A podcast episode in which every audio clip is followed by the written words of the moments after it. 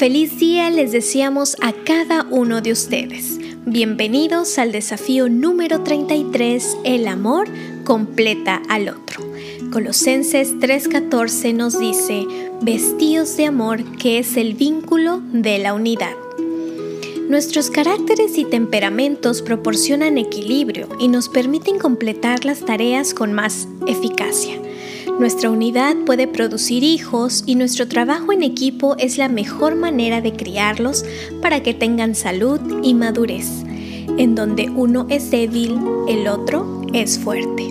Cuando uno necesita que lo edifiquen, el otro está preparado para realzar y animar.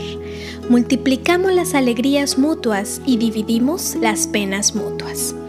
Las escrituras dicen, más valen dos que uno solo, pues tienen mejor remuneración por su trabajo, porque si uno de ellos cae, el otro levantará a su compañero, pero hay del que cae cuando no hay otro que lo levante. Lo mismo sucede con tus dos manos, las cuales no solo existen juntas, sino que se multiplica y la efectividad de la otra parece imposible de copiar. Para hacer lo que hacen, ninguna está completa sin la otra. Aunque nuestras diferencias pueden a menudo ser la fuente de malentendidos y conflictos, han sido creados por Dios para ser bendición constante. Por ejemplo, quizá uno de ustedes cocine mejor, mientras que el otro sea más meticuloso para lavar los platos uno quizás sea más dulce y pueda mantener la paz entre los miembros de la familia, mientras que el otro maneja la disciplina en forma más directa y eficaz. Uno quizá tenga una buena mentalidad de negocios, pero necesita que el otro le recuerde que debe ser generoso. No intentes analizar las cosas solo.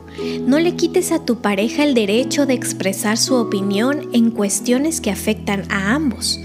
El amor comprende que Dios los ha juntado a propósito.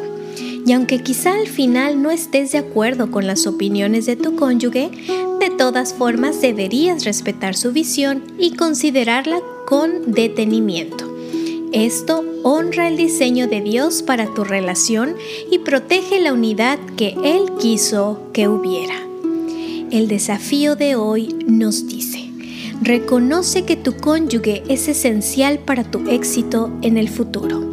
Hoy mismo déjale saber qué deseas para incluirlo en tus próximas decisiones y que necesitas su opinión y su consejo. Si en el pasado has ignorado sus aportes, admite tu descuido y pídele que te perdone. Oremos. Señor y Padre, en esta mañana reconocemos que hemos fallado a veces queremos que nuestras opiniones sean las únicas que se respeten.